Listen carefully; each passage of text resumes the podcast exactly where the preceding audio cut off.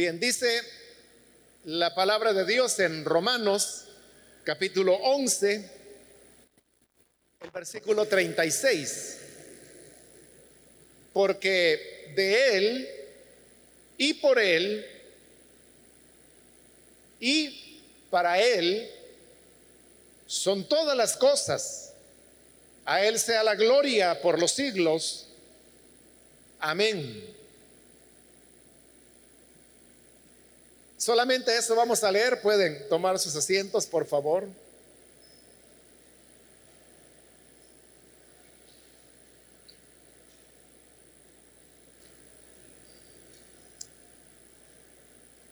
Cada vez que los pastores del comité juvenil me invitan a enseñar en estos cultos, son ellos los que determinan el tema y en esta oportunidad me han pedido que desarrolle el tema de la incursión del cristiano en la política. En el versículo que acabamos de leer, encontramos cómo Dios es, en primer lugar, Señor, pero además de eso es soberano y además de eso también es absoluto.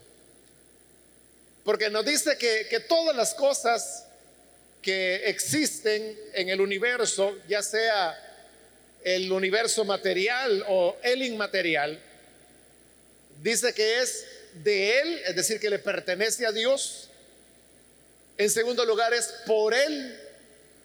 Es decir, que todos, todos los elementos materiales o inmateriales, y la historia que ellos forman, van dirigidos a Él, es por Él que ocurre todo.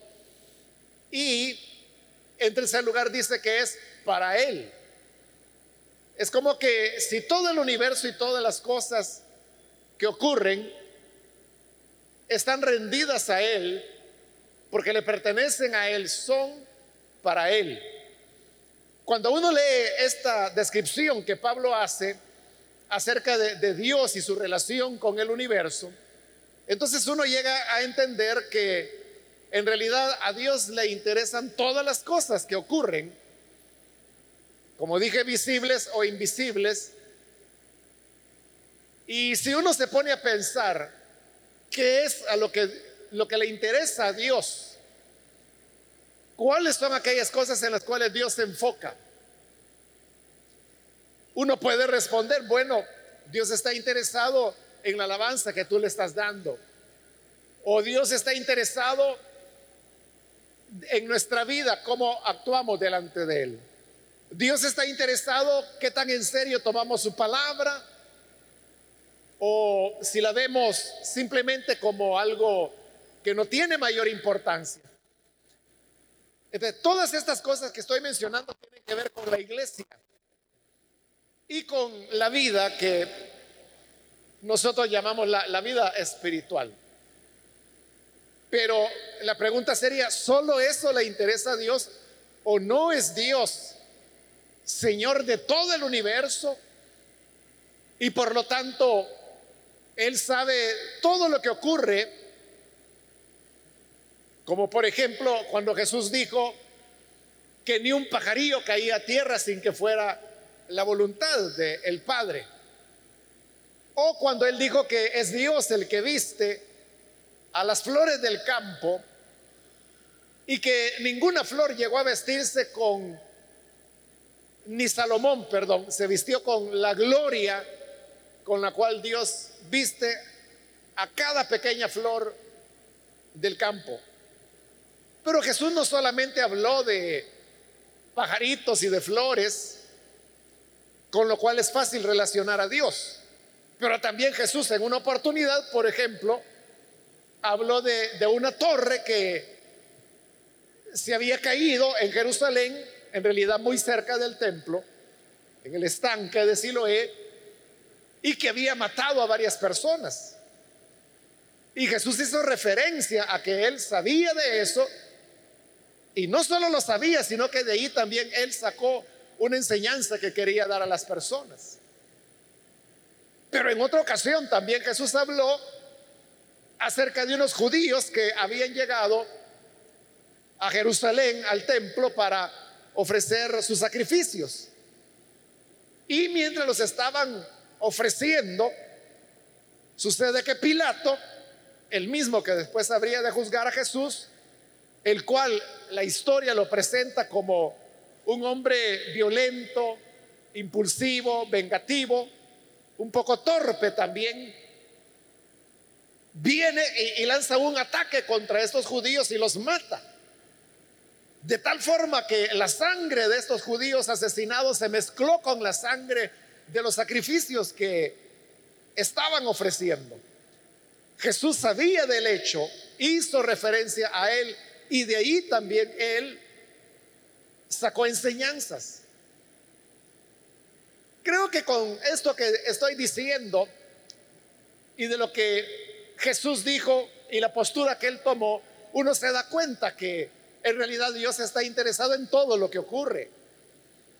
No solamente dentro de la iglesia, no solo si oramos o no oramos, no solo si cantamos una alabanza, sino que Dios también está interesado, por ejemplo, en las aves del cielo y en las flores del campo. Y por lo tanto, Él está interesado en los ecosistemas. Porque las aves y las flores son parte de los ecosistemas y por lo tanto Dios sabe y conoce acerca de la crisis climática, sabe del calentamiento global, pero Jesús también habló de hechos contingenciales, aparentemente como la torre que se derrumbó, o de acciones puramente políticas como la que Pilato hizo cuando asesinó a estos judíos, que fue otro de los actos torpes de muchos que Pilato realizó y que le fueron ganando progresivamente el desprecio de las personas. Entonces, Jesús sabía todo esto. esto significa que a Dios sí le interesan estas cosas. Y si nosotros nos preguntamos, ¿tiene Dios algo que decir sobre la naturaleza, sobre el calentamiento global? Por supuesto, si Él habló de la lluvia, del sol, del aire, habló de pronosticar si haría calor o si llovería, habló de las aves, habló de las semillas, habló de las ovejas, habló de las aguas. Entonces Dios tiene algo que decir ahora, como lo hizo hace dos mil años, sin duda que sí. Y si Jesús dijo expresiones políticamente fuertes como, por ejemplo, cuando calificó al rey Herodes, nada menos, lo calificó de zorra, la cual era una palabra muy ofensiva, como todavía lo sigue siendo en español. O sea, solo el hecho que a un hombre como era Herodes se le adjudique un calificativo femenino llamándole zorra, que no le dijo zorro, sino que le dijo zorra, eso era tan ofensivo cuando Jesús lo dijo como lo fuera ahora de cualquier hombre que se le dijera de esa manera. Pero no, le estaba diciendo avecita, no le estaba diciendo corderita, le estaba diciendo zorra, lo cual tiene una connotación muy negativa hoy y también la tenía en la época de Jesús, pero él se expresó así de esa manera. Entonces no tendrá Jesús, si estuviera encarnado en medio nuestro, algo que decir de los gobernantes de hoy, como sí lo dijo de los gobernantes de su época. Entonces todo esto nos lleva a entender que en el tema de la política hay una,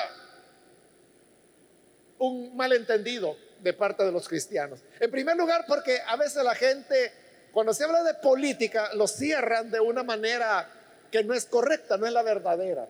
Porque piensan que política es solamente ir a votar, ser miembro de un partido político, ser elegido.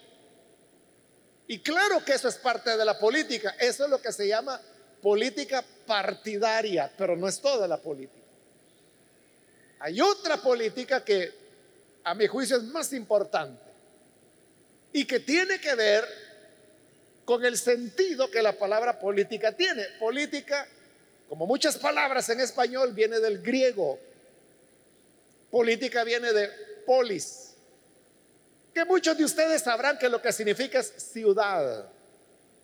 Por eso es que Jesús, por ejemplo, iba con frecuencia a una región que dicen los evangelios que se llamaba Decápolis, porque eran diez ciudades, de Deca, que significa diez, y Polis, que significa ciudades, Decápolis, diez ciudades. Era una región donde exactamente habrían diez ciudades. Entonces, ¿qué es la polis? Es la ciudad. Entonces, ¿qué es la política? La política es la que trata con la vida dentro de la ciudad. En otras palabras, es la vida de la cual todos participamos. A menos que usted no viva en sociedad. Pero si no viviera en sociedad, no tuvieras por qué estar acá. Porque esto es parte de la sociedad. La iglesia, las iglesias somos parte integral de la sociedad. Si tú eres estudiante, trabajador, profesional, hijo de dominio, un escolar, lo que sea, Eres parte de la sociedad. Y por lo tanto, estás desarrollando un rol político, no partidario, si es que no perteneces a un partido político. Pero yo sé que varios de ustedes son miembros de partidos políticos. Pero aún los que no tienen un rol político. Si hay algunos que dicen, no, yo no me meto en nada, yo soy neutral. Yo solo veo. Yo los oigo a todos, pero la verdad es que yo ni siquiera voy a votar. Esa persona que habla así está expresando una posición política. Porque esa persona que dice, yo no voy a votar porque no creo en nadie, esa es una postura política. Tan política es que está contemplado dentro de nuestro sistema legal. Es la abstención. Y eso está dentro del código electoral de nuestro país, porque es una posición política legítima. Es decir, que aunque aún aquel que dice, yo no me meto en nada, yo no opino en nada, o sea, esa actitud de no me incumbe, no digo nada, no expreso nada, esa es una posición política. E históricamente se ha demostrado que esa es la posición más peligrosa que hay. Hay múltiples ejemplos en la historia como el querer adoptar una posición neutral es lo que peores desgracias ha traído. Pero bien, el que quiera tomar esa posición política tiene toda la libertad de hacerlo. Entonces, si las cosas son así, y si el tema no es, no es si los cristianos van a incursionar en política o no. Todos somos entes políticos. El mismo hecho que estemos aquí reunidos es un acto político. Claro, aquí no estamos hablando de plataformas municipales o de plataformas legislativas, que es la, la elección más cercana que tenemos. No estamos hablando de eso, no estamos hablando de tal o cual partido. Pero lo que estamos haciendo es un acto político, porque es un acto de la sociedad, de la polis.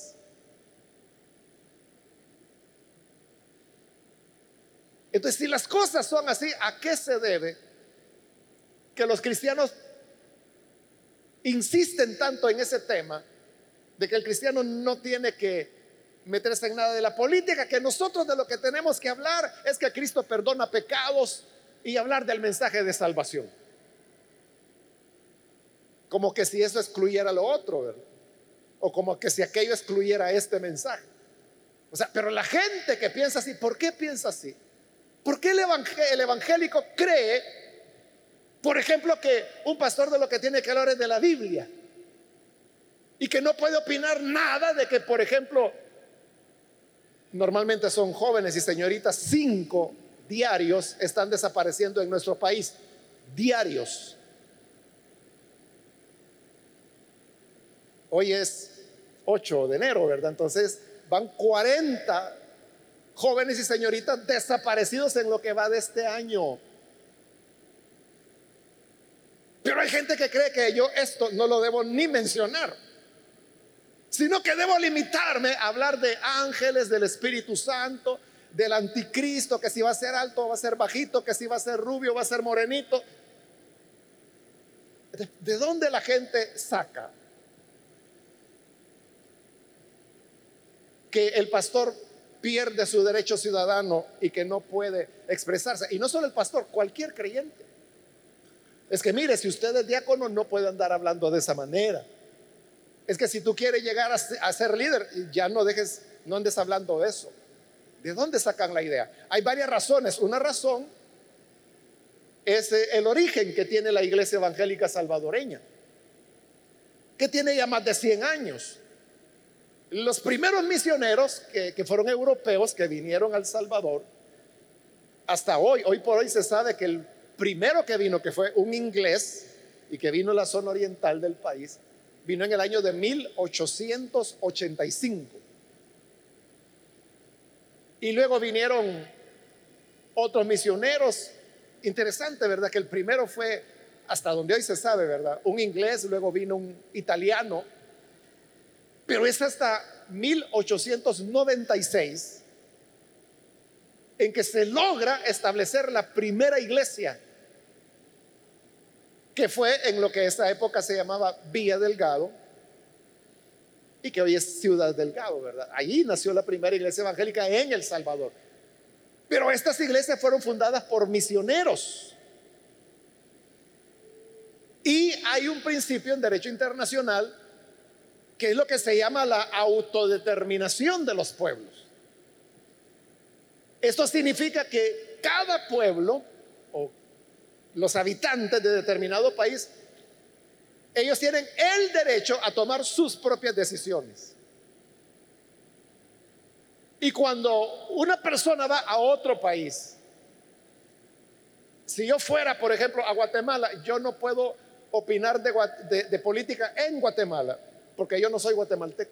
yo tengo que respetar el derecho de autodeterminación que ellos tienen. Pero de igual manera, si un italiano viene a El Salvador, no puede opinar de política. O sea, no debería hacerlo.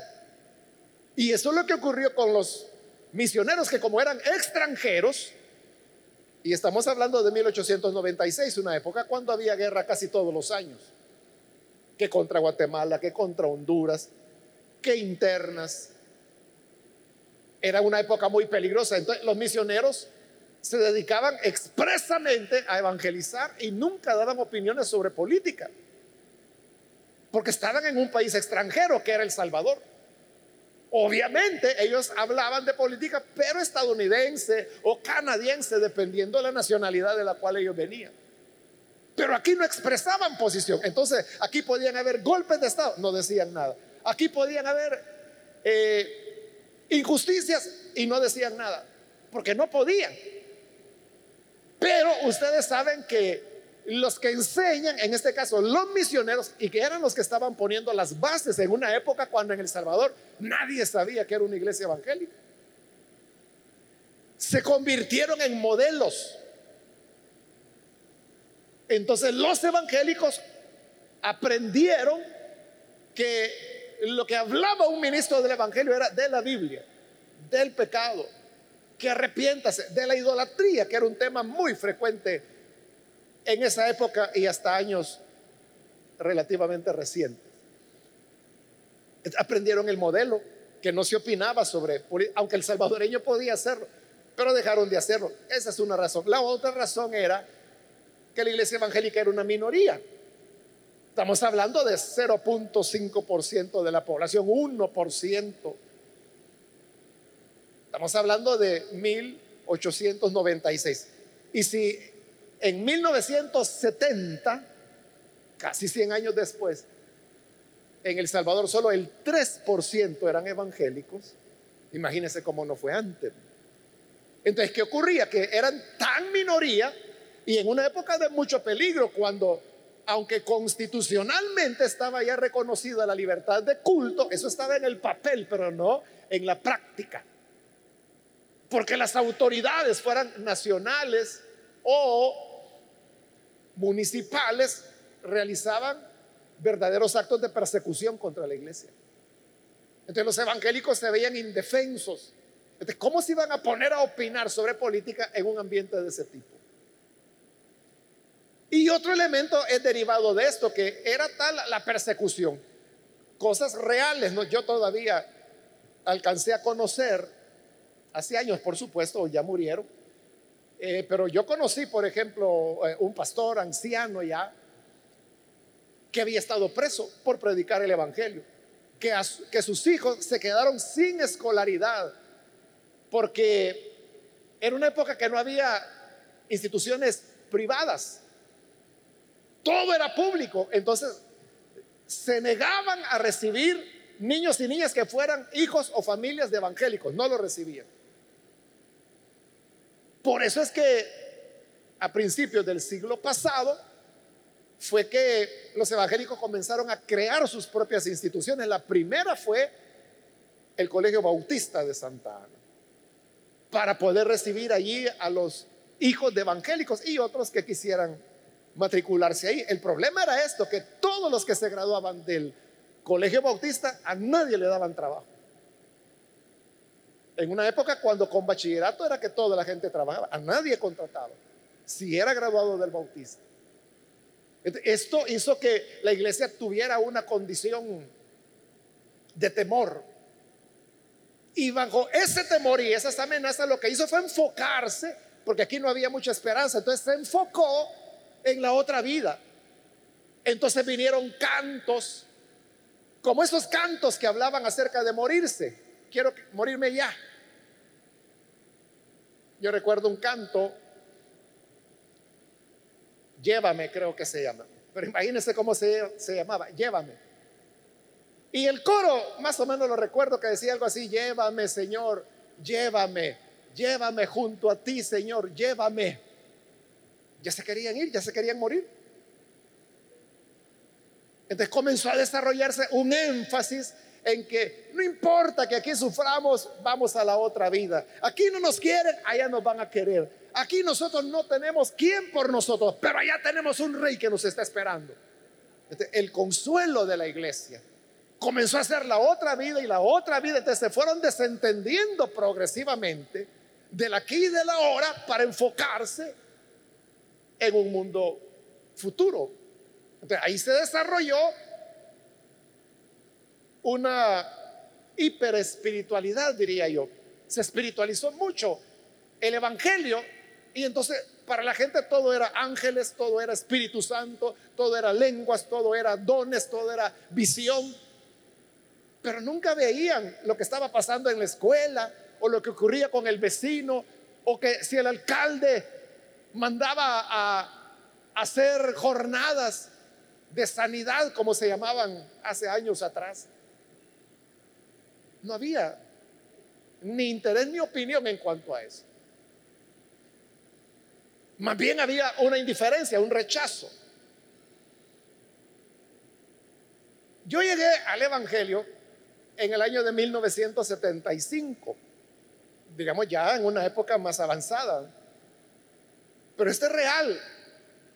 Como las votaciones siempre han sido en domingo, en El Salvador, por lo menos pues en las décadas recientes.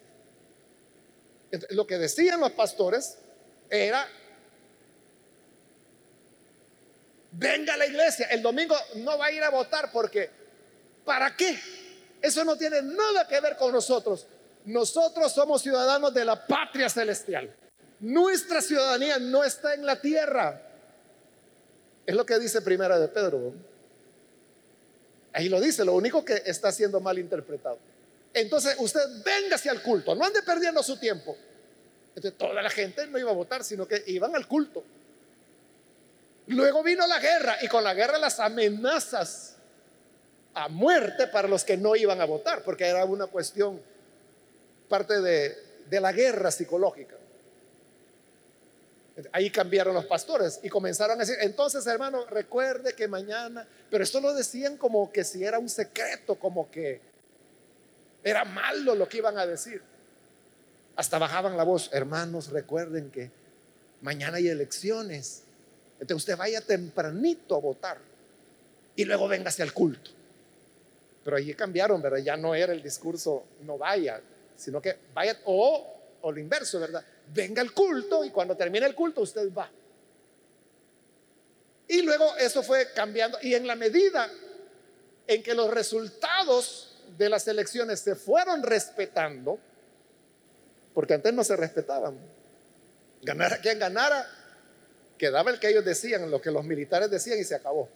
Pero cuando la gente comenzó a ver que de verdad ganaba el que tenía más votos, entonces fue cobrando mayor interés. Es cuando uno comienza a ver ya evangélicos más activos en política, participando de política partidaria. Y ahí donde yo comencé a ver hermanos, por ejemplo, en juntas receptoras de votos, formando parte de, la junta receptora, de la directiva receptora de votos. Comencé a ver hermanos que no eran de la junta receptora, pero que sí eran vigilantes de partidos políticos. Y andaba con los chalecos de los partidos políticos. Y ellos me saludaban, Dios le bendiga, hermano, me decían. A veces andaban con sus hinchas, ¿cómo le llaman a la cosa que se ponen acá? Bueno, eso de los diversos partidos políticos. Ha ido cambiando la conciencia. Sin embargo, todavía persiste como esa, esa herencia que dejaron los misioneros de que no hay que meterse en eso, no hay que hablar en eso, pero por eso yo comencé hablando. A Dios le interesa decir algo sobre estas cosas o no. Ahora, el accionar político del cristiano no, no debe estar basado en ningún partido político. Porque la visión y los valores del cristiano están fundamentados en lo que es el reino de Dios, el mensaje que Jesús vino a enseñar. Y ese mensaje no puede ser contenido ni expresado por ningún partido político, por su misma naturaleza, porque partido, partido, significa eso, que está partido, es una parte de la totalidad, pero no es la totalidad. Un partido, siempre, por eso se llaman partidos, porque solo están representando un sector y todos están representando solo un programa, un ideal o una ideología. Cada uno tiene su propio su propia visión de la vida, sus propios modelos económicos, sus propias concepciones de lo social. Y por lo tanto no pueden englobar todo el reino de Dios. O sea, si quisieran hacerlo, tendrían que dejar de ser partido y tendrían que convertirse en la Biblia. O tendrían que convertirse a lo menos iglesia, porque la iglesia es lo más cercano a una expresión completa y acabada del mensaje del reino de Dios. Por eso es que el creyente nunca tiene que renunciar a su base. Y su base es el mensaje del reino de Dios. Yo he visto con tristeza jóvenes y señoritas que comenzaron entendiendo muy bien este tema del reino de Dios y se dieron cuenta que tenían que tener una actitud como la de Jesús en medio de la sociedad y lo hicieron. Pero en determinado momento la política partidaria los absorbió y comenzaron a adoptar los programas, ideologías y valores de esas expresiones políticas partidarias que paulatinamente fueron abandonando los valores del Evangelio. Y algunas veces cuando me los encuentro, yo les pregunto, esa es mi pregunta y le digo, ¿tú consideras que tus valores sigan siendo evangélicos, cristianos, o consideras que son totalmente políticos. Y como son muchachos y muchachas que no son tontos, saben el sentido de la pregunta y me dicen, no, yo creo que me he alejado, aunque siguen viniendo a la iglesia y hasta pueden estar aquí en este momento. Pero uno puede estar en la iglesia y afuera llevar una práctica que se divorció de los valores del reino. Por eso, hermanos, es que la iglesia nunca va a adoptar un posicionamiento partidario, sino que las expresiones y lo que la iglesia declara o establece o sienta postura, porque la iglesia a veces hay momentos en los que sienta postura. Es decir, esto creemos, esto vemos. Y creemos que este es el camino. Esas expresiones y esas posturas de la iglesia nunca son partidarias, son inspiradas en el mensaje del Evangelio. ¿Qué incluye el mensaje del reino de Dios? Solo para eso, hermano, podríamos tirarnos mucho, mucho tiempo hablando. Pero puedo mencionar algunas cosas. Por ejemplo, que la Biblia dice que todos fuimos creados a imagen y semejanza de Dios. Por lo tanto, todo ser humano tiene una dignidad. Todos valemos lo mismo, porque todos tenemos la imagen y semejanza de Dios, creyentes o incrédulos. La imagen de Dios no es solo para los creyentes, es para toda la creación humana. Esto significa que cada persona debe ser respetada, que cada persona es persona, es humana. Es decir, que el tema de derechos humanos debe ser de primer interés de la iglesia. Porque es lo que le da respeto a esa imagen de Dios en el ser humano. Otro elemento es que la Biblia dice que la vida la hemos recibido de Dios. De la vida es un don sagrado. Es presentada la vida como un elemento que tiene un carácter sagrado. Entonces, si la vida es sagrada para Dios, debe serlo para el creyente. Y esto significa ir en contra de todas las expresiones de, de violencia, en contra de las armas, por ejemplo, porque las armas fueron inventadas y son diseñadas para ser efectivas asesinando seres humanos. No fueron hechas para otra cosa.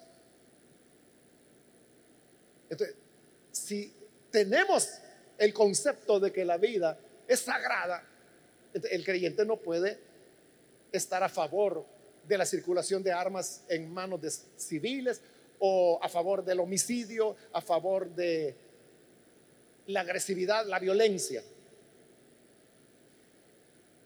El otro tema es que Pablo, por ejemplo, dice que el Señor nos ha llamado para ser embajadores de Él y que Él nos ha dado un mensaje y el mensaje es el mensaje de la reconciliación, reconciliaos con Dios. Pero reconciliarse con Dios implica también reconciliarse con el hermano, con el prójimo. Porque Jesús dijo, si vas a ofrecer tu ofrenda al altar y te recuerdas que tu hermano tiene algo contra ti, mejor deja ahí amarrada tu ofrenda, ve donde tu hermano, reconcíliate con él y cuando estés reconciliado con él, entonces ven, ofrece tu ofrenda y reconcíliate con Dios. De reconciliación con Dios significa reconciliación entre los seres humanos. Por lo tanto, la iglesia tiene el interés político, no por un partido, no por una ideología, sino por esto que la Biblia dice, lo que Pablo dice, de convertirnos en agentes de reconciliación. Y esto significa que nosotros tenemos que ser impulsores de soluciones a los problemas, no basadas en el odio, en la exterminación del enemigo en acabar con los malos, sino en procesos de diálogo, de construcción de acuerdos, en construcción de condiciones que hagan que la vida sea armoniosa y llevadera para todos. También la Biblia dice que Dios creó el cielo y la tierra. Por lo tanto, todo, todo lo que existe, Dios lo creó. La naturaleza, Dios la creó. Y nosotros somos mayordomos de la creación. Al ser mayordomos, significa que nosotros debemos cuidar de la creación. Y eso también nos lleva otra vez, ¿verdad? A adoptar una acción política de preservación de aquello de lo cual somos mayordomos, la naturaleza. A lo mejor ustedes saben que diariamente un aproximado de 100 especies animales se extinguen para siempre. Diariamente. Es decir, que en lo que va de este año, 800 diferentes especies animales dejaron de existir en nuestro planeta para siempre, nunca más van a volver, porque se extinguieron. El ser humano las destruyó. Y eso nos importa o no nos importa. ¿Hacemos algo o no hacemos nada? Que el Amazonas, el año pasado, por ejemplo, se hubiera incendiado territorios mucho más grandes que todo el territorio del Salvador. Extensiones del tamaño de Centroamérica se quemaron. ¿Lo sabías? ¿Te importa? ¿No te importa? ¿Opinas algo? ¿No opinas nada? Cualquier cosa que hagas, estás adoptando una posición.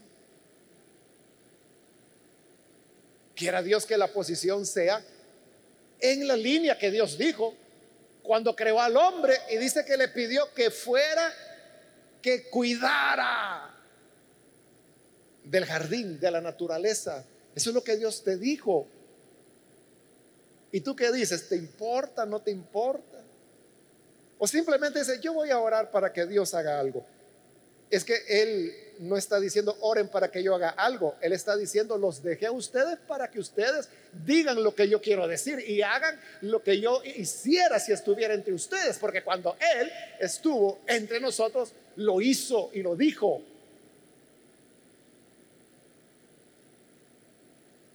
Cuando la iglesia se mantiene en esa posición, ahí es cuando la iglesia es poderosa. Y por eso es que yo insisto, hermanos, en que el ministro del Evangelio ejerce mayor influencia política al no involucrarse en un partido político que involucrándose en él. Porque hay pastores que dicen, no, yo tengo que aportar algo al país, me voy a involucrar a un partido político porque hay que hacer algo. Bueno, yo los respeto, ¿verdad? No, soy yo quien les va a decir qué hacer y qué no hacer. Está bien, vaya. Pero yo creo que un ministro del Evangelio tiene mayor influencia si se mantiene en su posición de ministro. Porque entonces puede hablar y puede hablar a cualquiera. Y puede mencionarle a cualquiera lo que está ocurriendo el ministro. Pero ahora, hablando de los miembros, los miembros pueden ser parte de un partido político. Claro que sí. Debería serlo. Debería serlo. En lugar de que los que llegan a funcionarios sean drogadictos, borrachos, ladrones, mentirosos, ignorantes, pícaros, todo eso. ¿Por qué no llevar a hijos e hijas de Dios con estos valores del reino que he mencionado?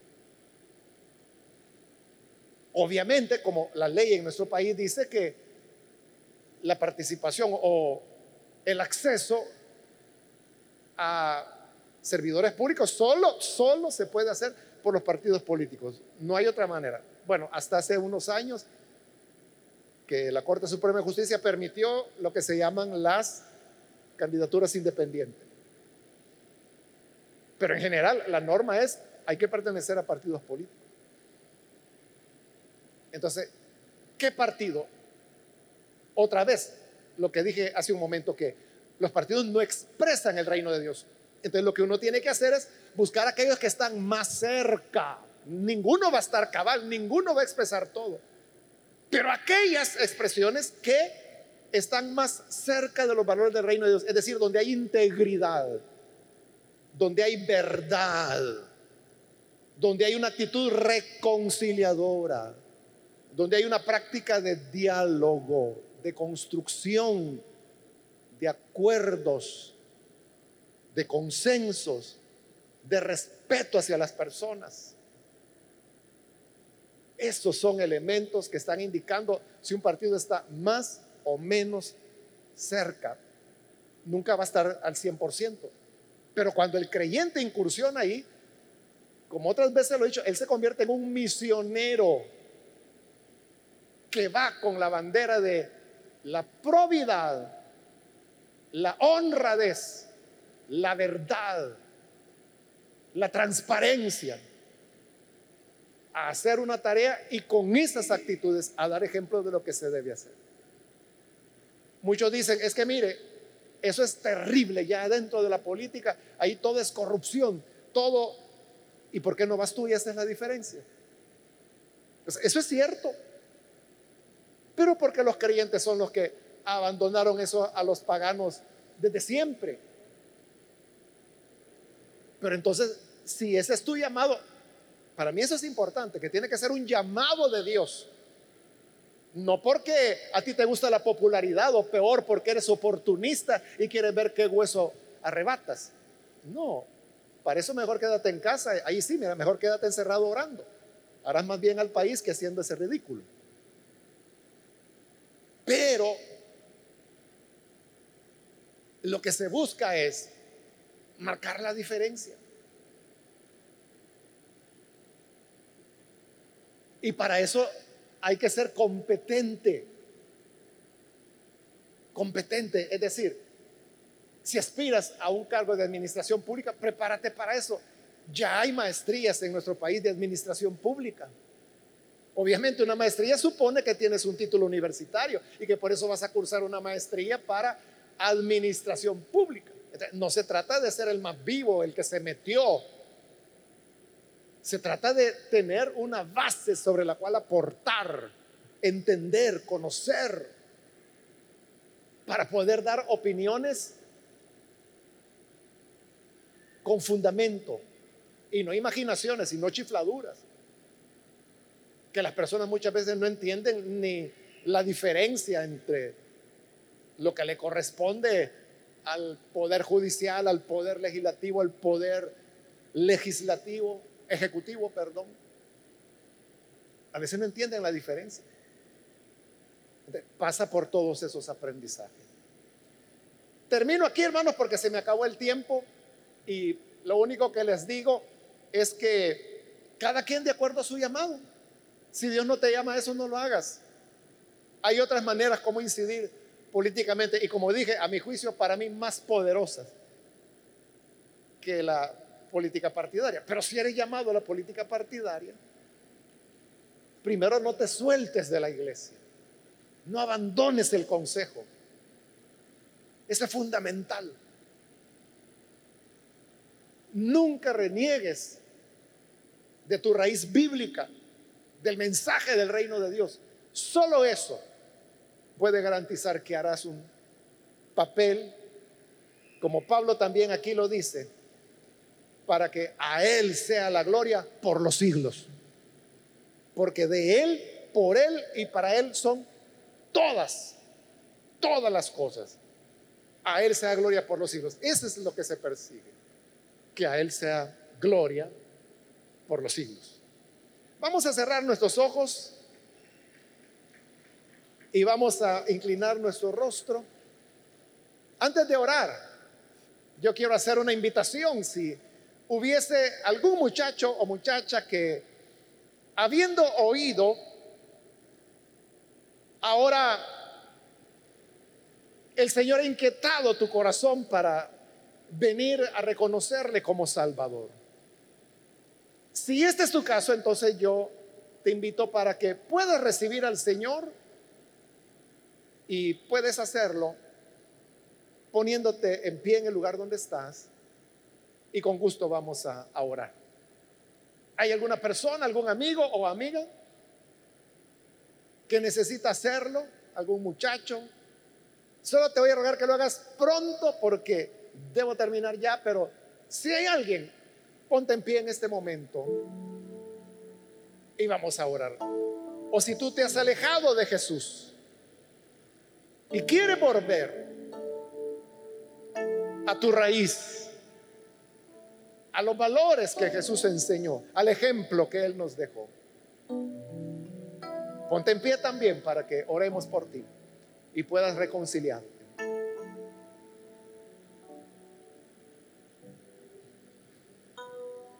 Vamos a orar porque no tengo ya más tiempo.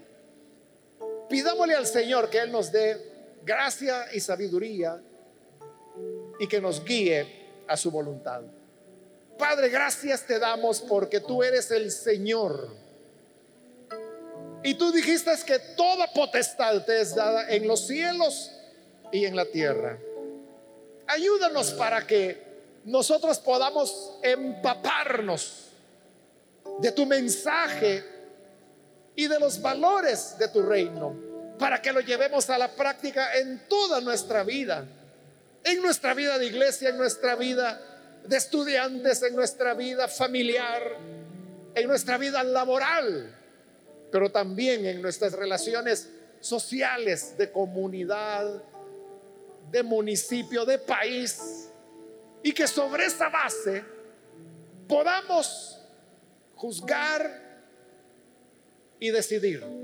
Y aquellos, Señor, a quienes tú tengas a bien, darles el llamado para ir como misioneros, incursionando en política partidaria. Te rogamos que les des sabiduría, que les abran las puertas de oportunidad para que puedan prepararse y ser capaces, ser competentes para dar un aporte positivo para el bien de las mayorías y dentro de esa mayoría tu iglesia, tu pueblo. Ayúdanos para que sea así en el nombre de Jesús nuestro Señor. Amén.